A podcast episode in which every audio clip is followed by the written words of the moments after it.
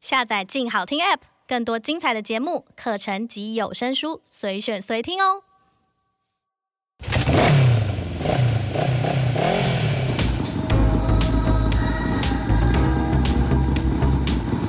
说走就走，跟我们一起去你的旅行。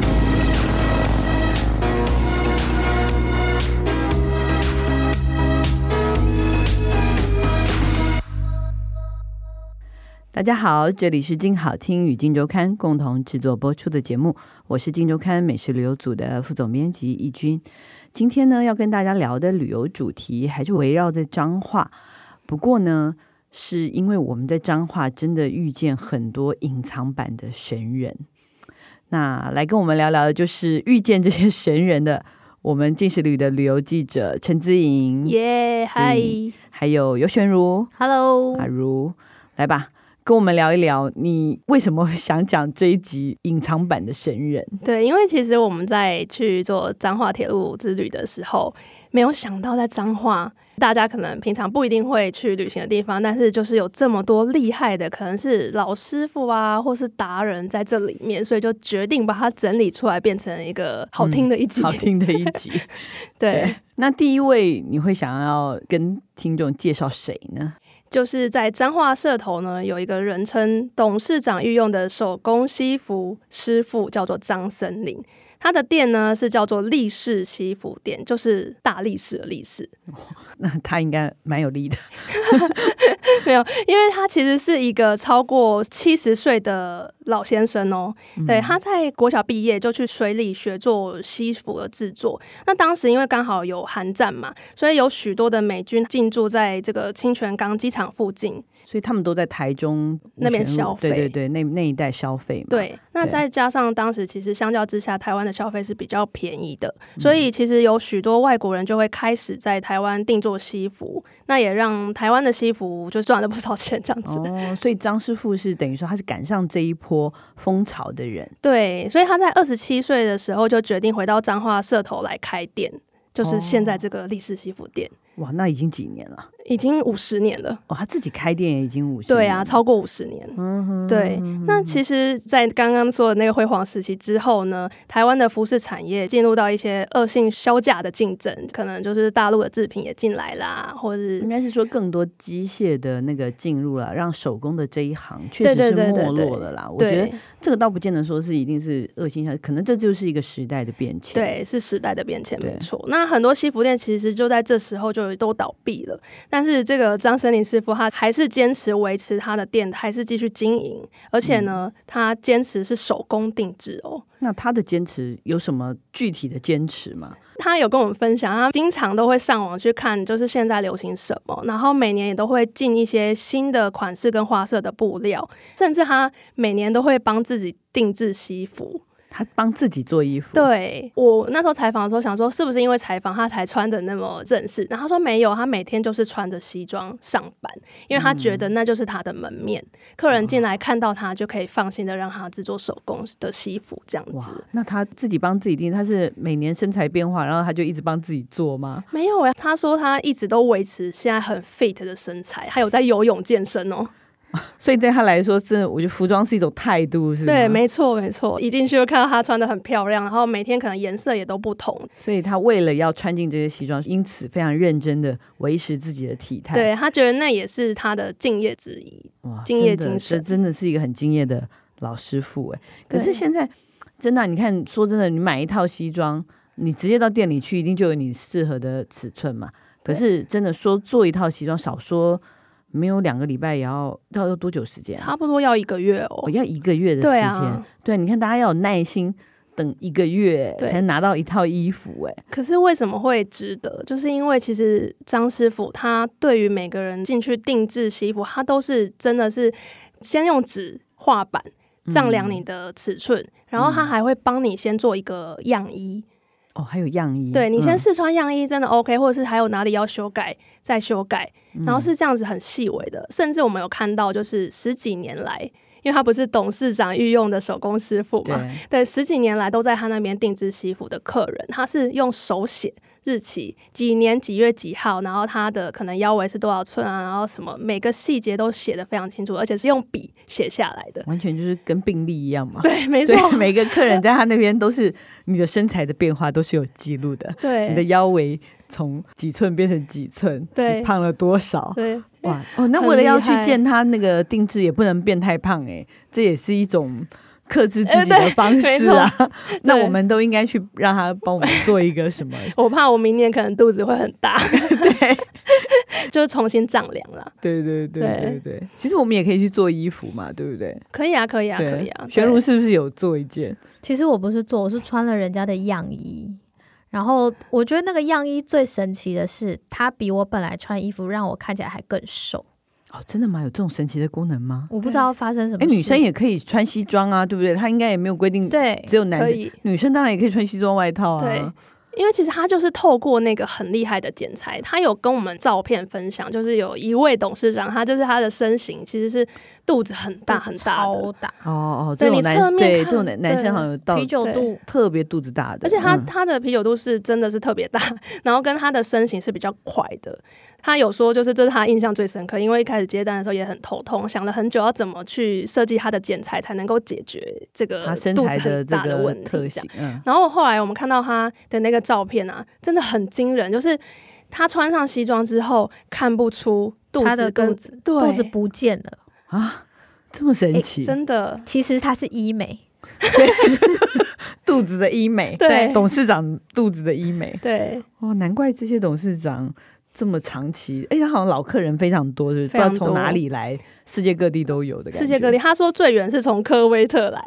对中还东的科威特，对，没嗯错，就是因为大家可能知道说，有些人可能就是事业有成之后，他可能会到国际上面去发展这样子。那对这个董事长就是每年都还是会回来台湾找他设计他的西装这样子。可见只要穿过他的衣服，就会被他粘住，没错以，后就会再回去。嗯对，所以我都不敢定制， 有没有？这样我每年都要去社头，是不是？ 那那他这样，他有有人接班吗？因为他也七十岁了嘛，对。 他有一个二女儿回来，准备要接承他的手艺。那现在这样到子什么程度了呢？缝袖扣、啊，就还在缝缝扣洞，哎、不是缝袖扣，是缝扣洞哦。扣洞扣那扣个子的洞，扣子还没缝上去哦。就是你要有地方穿扣子的地方、啊。对，对，还缝那个洞。大家对很小看那个地方，对不对？对啊，但是这个张师傅呢，他是非常的要求，因为我们其实，在当下有比较，一般的那个扣洞跟他们缝出来的扣洞是细致度不一样的。哦，对，宣入还有试缝了一下，因为他女儿好像是缝一年还是两年，都是在家里，就一直到现在都还缝扣洞，所以他就让我们试缝。就其实我一开始就觉得我应该会做的很烂，可是我没想到可以烂成那样，就是因为它真的很小，就是那么细，然后你连穿线都要穿过去之后打完结，然后开始很密很密的，就是你的扣线不洞你要能歪。非常整齐的缝在那个那么小的一个地方。我缝完之后，我有拿给师傅看，师傅说：“哦，这样还要再加油。”他超委婉 的，他说：“如果是他女儿，他就他完全不行不能接受缝得成这样。”哇，他女儿压力非常非常大，因为其实是要接受一个高标准的一位师傅他的他的可是一切严。师出高徒啊。对如果他女儿这样的，我会觉得那真的是后继有人、对，，还好对啊后继有人，还对不好对。后继有人、欸他女儿说：“如果我们缝得好的话，拜托我们接他的家业。 可惜我们缝 不好， 对啊，可能每个来采访他说，那你缝一下，我想知道 看有没有比较有测试一样。对天赋的。 对他其实也很为难对，其实就是透过这些细节，就可以感受到为什么他可以这么的厉害。就很有趣的一个手工职人呐、对就是然后而且非常认真的对待自己的职业。，没对，错，就在彰化社头，好，总之大家要不要那个定做都可以去给他看一下，没说不定嗯、可以去看一下一个帅哥。嗯真的、对啊真的你是看帅哥哎、对，而且你说穿的风度哇，非翩常翩穿的啪里啪里的，对对的的帅哥。对 OK，好，第二位你想介绍的神人是哪一就是行业的呢？是一个便当店。便当店对，这个便当店的主人呢叫做陈昭强， 哦，陈对昭，他强是一个铁路便当店。那陈昭强大哥呢，他自己的爷爷、父亲、叔叔其实都是台铁的列车长，但是他自己没有成为台铁的员工，但是他在收藏台铁的事物上面有一个博物馆，所以就他在也他是的铁道迷。对，他是铁道迷。哦然后，因为我们原本想说他的便当店可能就是所谓叫做铁路便当店，应该就是一个有铁道摆设的而已。但其实它的二楼有一个私人的博物馆，充满了各种台铁相关的收藏。非常疯狂的博物馆，所以他是一楼是便当店，对然后卖铁道便当，对就是你然后坐在很像二铁楼路的是感觉哦吃饭，而且是有环境的。有一对点像啦。啊嗯，因为然它后椅子也是台铁车厢的椅子这样子哦，真的的哦、布景，对然后上到二楼就是他所有的收收藏藏品的展示，对，而且可以免费参观，就是你在那边吃便当，你可以上去二楼参观。哇，好对身临其境哦。对，那那他收藏了什么特别的东西吗？最一开始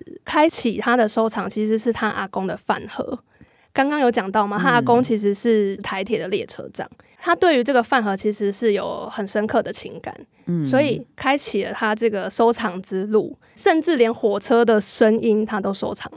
哦，嗯还有声音那，边有一张就是黑胶唱片，他那时候就说要播给我听听看，我一听哇，是那种鸣笛声呢、哦整张那黑胶都种是东鸣西笛声对啊，火车的声音竟然是一张黑胶，然后他还 有，哦，对，居然有录这种黑对胶，啊，有很神奇，哦有好觉神得神秘奇哦，是这个，而且都是可能几十年前的唱片了，没这样子错。，感觉是那个电影配乐要用的啊。 对，而且其实会觉得说，哎、他可能就是收藏这种特别东西，没有，对他连台铁车厢上面使用的台铁纸杯，他都收藏，各个年代的纸杯，新的啦，新 的没新用的过的，没用过。真的是，我看你眼神有点犹豫， 我没有啊，我是疑惑说，哦，他家是有多大？他还有其他收藏是放在别的地方啦，但是在二楼其实就可以看到蛮多很特别的收藏，像其实他有讲说，他有一个钥匙， 嗯，是当时他们台铁要办活动的时候，需要在一个是类似保险箱吗？还是反正就是一扇门里面要打开那一扇门，但是他找不到那个钥匙。全台铁的人都不知道要怎么开哦。对，然后那个钥匙居然在他这里，他收藏的钥匙，他收藏到那个其钥中一只，匙。他就拿去打开了那个牌，啊，是不是很像在拍电 影？ 对，好神奇哦！所以他做铁路便当是不是也是因为阿公的饭盒啊？对，他就说，其实这个便当店啊，跟这个饭盒就是有这样的连接。他觉得说，哦哎、希望大家来到这里吃这样便当，可以感受到以前铁路的那个回忆，这样子。那到底好吃吗？非好非常好吃，哦，这个你们回答的好 快而且好一生意致超级好，对他一切都是自己做，然后他的所有选材都是很新鲜。都是在地的，甚至早上他会去市场挑选今天的配菜。 嗯，嗯，对，所以下次去彰化的时候可以去吃他的便当，然后看看这，哎，他会愿意帮人家解说吗？如果人家有兴趣的话，会啊会啊，只要他有空，他都会。因为像我们去采访的时候，还有其他客人嘛，让小弟弟啊上来，然后好奇那是什么，他都会立刻解说。他是真的热爱那些东西，真心热爱，，对。哇，好有趣哦！大家可以吃个排骨便当，然后咬哦吃着完排骨之便后当餐馆， 不行啦、 这样可能会有有的。哦，对这个人真的蛮蛮有意思的。，对，那另外一位是在永靖吗？永靖的药草达人，对，因为大家不知道，我们就是经常买到的中药材呢，可能是从永靖来的哦。永靖是全台湾最大的药草集散地。哦，是哦，对，讲到以前早期清朝的时候，其实有一些走私的药草会来到台湾嘛，嗯那他没有办法去太多人的地方，所以他就来到永靖这里，嗯默默的集中，然后可能加工啊或什么的。嗯，对，所以这边其实是隐藏版的 药草集散地。结对果，是因为偷渡，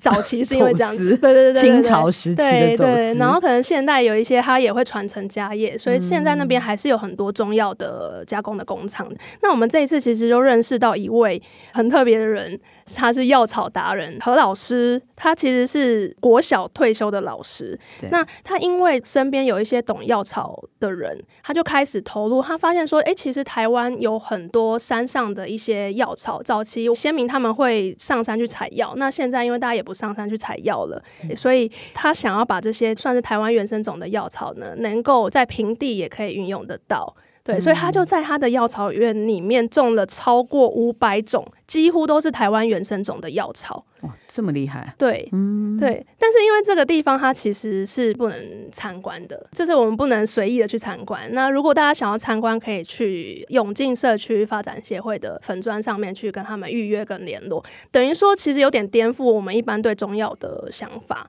因为嗯像我们那时候去参观，然后可能被蚊子咬，然后那何老师就说：“哎、这个我有这一罐东西，然后就拿出来一个咖啡色的东西，它其实就是药草直接天然弄出的提汁，炼嗯的，嗯提炼的汁，对，没有加任何添加物这样子。嗯，嗯，嗯对，那像其实当地人也跟我们分享，比如说我们吃四物汤就是那样子，可是他们有家家户户都有秘方，就是因为他们其实跟中药的关系是比较紧密的，然后也比较懂。这好像是先人的智慧，对不对？就是你嗯随处，尤其是长在这块土地上的，其实我们现在讲到药草啦，以前可能就是觉得是杂草啊，对就是各种的草，对。然后但什么可以吃，什么有什么作用，这个其实是对靠一代一代人的智慧累积下来的。，对哦，而那所以且他把它全部集中在这里。对，大家去到那边就可以认识不同的药草，而且其实我觉得他讲到一个我觉得蛮关键，就是说其实我们的环境会长什么样的草或植物出来，其实都符合节气的，可能那个季节需要温补，就会有温补类的植物出来，这样子，我觉得这是蛮有智慧，大家就是也可以去研究的。那你为什么叫我带一千块进来，诶，带就一是张一千块纸钞进来？对，为大家何看不到，但是你看得到。大家也可以拿出自己手边的一千块纸钞出来， 对到底要看什么？我刚刚有讲到，它这边有很多很特别的药草，特别是台湾原生种。那大家应该都只注意到它一千元上面几个小朋友，对我们只看到四个小朋友，但是其实上面呢有一个叫做白鸡角刺的东西。背面吧。对、嗯我们不要只注意小朋友，背面有一个植物，大家可以现在掏出一千块，是找下寻面一那个下绿，绿的草吗？不是，是右边。你有看到一个尖尖的东西吗？左边呐、左边，啊，左边，左边， 左左边，边有一个尖尖的东西，哦，不就是太在清楚。左边那个一千块的那个，这算对夕阳云海 嘛？日出，对对对不起，对对我觉得这应该是日出。对不起，我还突然看到一千块下面应该是阿里山日出吗？我对不知道。但是这个日出的下面有一个，我本来以为它是蜘蛛网诶、嗯，还很是像什么路线图，对不对？很像路线图，或者只是一个刚辨问识的东西。同事们、录音生是不是他们都那个完全认不出来？对，但是它其实是我们国宝级的药草，白叫做鸡白鸡角角刺就是鸡的那个，就是鸡嘛。鸡，chicken 脚的鸡啦白， Chicken，鸡，对角，白就色是的角鸡角刺刺，哦，它是一种药草。它是一种蓟科的植物。然后呢，它其可以实早干嘛期啊呢，为什么它叫国宝级药草？就是因为早期他们把这个东西视为保肝，就是它可以治疗一些肝病的怎东样？西台。湾就是肝病大国， 就对。然后我 们的国宝就是治肝的药草。那我想说，哎、好像很需要，呃，常常喝有没有？ 这哎对个好有点悲惨。对好不过蛮有意思的。对，就原来在何有老师这里就可以。以看到这个对对东对西。好，很特别。对下次希望有机会能够看到何老师。对， 学那习药草知是是识。是。好，那还有吗？最后一位吗？最后一位其实也是在社头一间很厉害的深夜咖啡，最爱喝咖啡的玄如也有品尝到了。超喜欢那间咖啡店，它应该是我觉得是头中台湾的最爱的店真的、哦，社头有夜生活，还有夜间咖啡馆，对，偏偏就是开到半夜，对好，神奇哦！其实这个呃这间店叫豪咖啡，那老板叫怎做哪个豪？呃豪气的豪，哦，就叫豪咖啡。对，因为老板叫孟豪。哦，梦豪。对对对，他们其实是一对返乡的夫妇，哎，应该是说老板是返乡人嘛，那他的老婆就跟着他一起。那他们两个原本都是学艺术相关的，嗯那大家知道在社头那边其实有很多工厂，对那这个孟豪家里也是有工厂。那一开始他嗯其实只是对说咖啡很有研究，所以他就开始在自家工厂的楼上开始嗯研磨咖啡，就开始烘豆啊，然后制作咖啡这样子。嗯结果越来越多人听说他那边有好咖啡，就说：“哎、那我可不可以去你那边直接品尝？”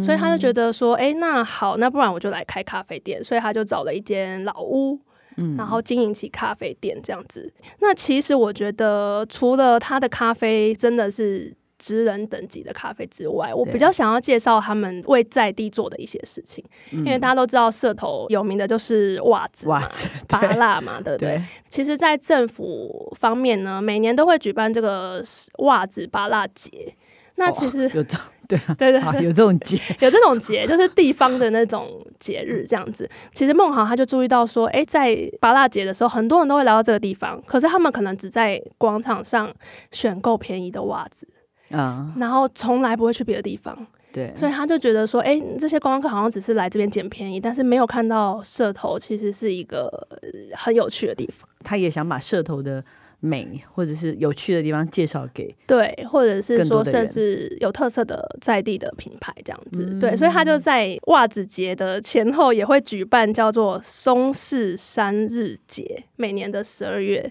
什么叫松式三日节，就是好国绕字，口哦，对对对，中文字是松嘛，很松的松，然后势力的势，其实它就是源自于视台语力的视，对，眼睛的那个视，很很有 power 那个势力，东市的市对，松市三日节，三日节，对，松它这松个其溪实哦，是桑谁。桑谁伤谁？台语不是讲伤谁，就是很轻松或者是很很伤的意思，我以为 sunset，也是哦， 对啊， 也是哦，也日是落伤谁市的，集因为吗它其实就是呼应哦说社头这边，因为大家知道的袜子工厂可能也是因为比如说机械化，所对以其实有一些人会觉得袜子产业是夕阳产业，嗯它其实就呼应这样的东哦西。那它举办的这些活动内容就是。找在地的一些，比如说年轻人啊，或者是一些老品牌，然后更推广的，让大家知道说，其实这边不只有袜子或者是芭拉而已。嗯，对所以十二月的时十候，二月的时候，大家可以密切关注。嗯，对不过平常去就可以去他那边喝一杯咖啡哈。，对，就我们很多同事因为非常喜欢去，没大家错都去，这个是呃进食咖啡旅店同事们最热爱的。其实好一咖间咖啡啡就是进食旅住中部的同事最爱的店，不夸张，真的而是。且他应该在当地的咖啡迷当中是非常非常有名，很有。名。你知道我，因为我们刚刚不是讲那个老师傅的女儿吗？她第一句话都问我说：“那你有去喝好咖啡吗 就 就每个人都会先问这一句，？”对可见他所以真是彰化社头的骄傲了耶。对，而且我们对啊十一点多左右去，然后竟然超多人，感觉早上所有彰化有晚上夜生活的晚上人十一点，对，彰化都在社头那还有边人醒着，但还没很上多床人睡好不觉好就所有的年轻人晚上都在好咖啡，哦对，这样可以可以这么说吧，可以想象，有我觉得是好神奇！哎、对这个会吸引我去彰化旅行耶，一定要喝一杯对，会会会吸其引去。实我有买 咖啡豆啦，我们 买但超我不想多，分你，不那想个可分以你。宅配对，哦，这个蛮有意思的。哎、所对以你这一次在彰化遇到的这四位算是神人，嗯，真的都各有专长。，对其实旅行真的是一个跟人接触的一件事情，对，很不错。我们觉下得次很感，动。对，大家可以规划用这样子的方式去旅行，也许可以发现一些很不一样的对惊，而喜且。可以认识新朋友。对对，好，休息一下，等一下回来再跟大家分享我们推荐的旅行伴手礼，当然也是跟彰化名产有关的。待会回来，开箱旅行， Hello，欢迎回来我们的伴手礼单元。哎，今天自营要跟我们推荐彰化的什么伴手礼呢？嘿嘿，是好吃的东西哦。诶，其实上一集我们有讲到啊，就是彰化的农作物之所以会这么发达，其实是因为八宝圳的灌溉。那在彰化当地啊，就可以吃到超级好吃的拔辣。哦，听说这个吧也跟你刚刚讲的彰化神人有关系。，对，因为其实这次我们遇到很多有趣的人嘛，那我们有遇到一个大哥叫做翁聪敏，他是在地的，算是青农。嗯对、他们以前是种槟榔的，但是后来他就觉得说，哎、种槟榔这样不是办法，对所以他就开始改种拔辣。哦对，应该要讲拔辣还是拔乐？ 都可以吧？对，大家都听得懂。所以翁聪明就是聪明敏捷的翁聪明。，对，就很聪明的聪明。嗯对，那聪明先生种了几种芭辣呢？他在他的芭乐园里面，他其实就标榜说，四季来这里都可以吃得到拔辣。哦他总共种了四种，哦芭，所以乐哦，他真的是因为季节，所以就种了各种不同品种。他其实是有去改良他的那个种法，所以其实四季都可以吃得到好吃的拔辣。哪四种芭辣？我们其实平常最常见的应该就是珍珠芭拉，它这边也有，对，嗯大家都知道嘛，珍珠芭拉。虽然它冬天会比较好吃啦，但是在这里不是冬天的时候也吃得到，就比较偏脆跟甜。嗯，对，那另外一种呢就是水蜜芭拉，呃，水蜜芭拉它本身无籽，然后肉是比较多的，吃起来口感很像梨子，水蜜芭拉有听过吗？没听过没，听过，对，所以它是五子芭拉，它是五指芭拉。哦对，我们也是去到那边才发现，哎、其实原原来有这么多种芭拉。嗯，对，另外还有像是帝王芭拉，帝王芭拉本身它的体型是比一般都大，你一看到就知道它是帝王芭拉。 对，那它口感是比较酸，然后比较脆。然嗯后还有就是香水芭啊拉，我哦香水芭拉，你有吃过有一种芭拉是软的吗？有啊软有，绵我绵喜欢的吃软的，，对，对它就是香水芭拉。哦，它有正式名称叫叫香水芭对拉，，你没有觉得它就是味道是比较重浓吗？对，比较浓啊，对你看打成汁都是它会比较那个，我其实比较不喜欢吃那种红对心的，其实哦，你不对喜欢红心的，太脆了，而且我觉得嗯，对、没有那么香。其实台湾的软芭拉最早那种芭拉其实是很很好吃，很好吃的，对，而且他就说，其实你如果比如说把它放在车上一段时间会有味道，那都是香水巴拉、嗯才会有这么浓的味道。然后最后一种就是红心巴拉，嗯，对，就你刚刚讲到的，其实红心巴拉也有软的哦，只诶是你说、刚刚讲了五种芭拉，它到底是几种啊？我我数一下五，种啦。哦，五种 五种，可是有一些对因啊为季节不一定，它就是四或五种它会出现就对了。对，那玄如都吃到了吗？我每一种都试吃，但是认我真的试吃，认真试吃，因为要讲口感。但是 我必须说，香水芭辣它如果它有，大家就要马上订，因为它是罕见的芭乐，而且它嗯，配送的过程中它很容易损伤，对，再加上它真的是保存不容易，它就可以放的时间比较短，嗯哼，然后它再加上它的口感。特别的好，就是软芭辣，所以如果大家有看到香水芭辣，一定要马上订你是说要特别是这个翁聪明聪明先生的的芭拉香水芭辣的，香水芭拉非常种的香特别好，对，或者是你也要在社头在地才可以吃到比较好的香水巴拉，因为它不好运送嘛，所以你在嗯产地吃是最好的。那我们定怎么产买？地那我的们这样奔到产地可以买得到呃，吗其实它可以宅配啦， 大家可以搜寻一下翁翁聪聪明明 对。就可以对买他到的粉丝团，就可以买到这样子 OK OK。对，哦那总之，大家如果去有机会去社头，其实是一定要买一些巴拉回来。没错，。对，好吧，这个伴手礼还不错，蛮合格的。我们买了十五箱哦对。 这个可以不你用怎么好意思说？说你怎么好意思说？义军没有吃 到？你对，怎么好意一思颗说都？没有分给我。 因为都是香水芭辣啊，来不及。然后 呢，啊通通被你，下次再定通通都被下你次吃再定光光。 好，希望大家喜欢我们今天的节目。如果想知道更多旅游资讯，欢迎关注静时旅的 FB、YouTube 频道，或者是静周刊的网站。感谢大家的收听，也请持续锁定由静好听与静周刊共同制作播出的《去你的旅行》，我们下次见，拜拜。拜拜。拜拜。想听爱听，就在静好听。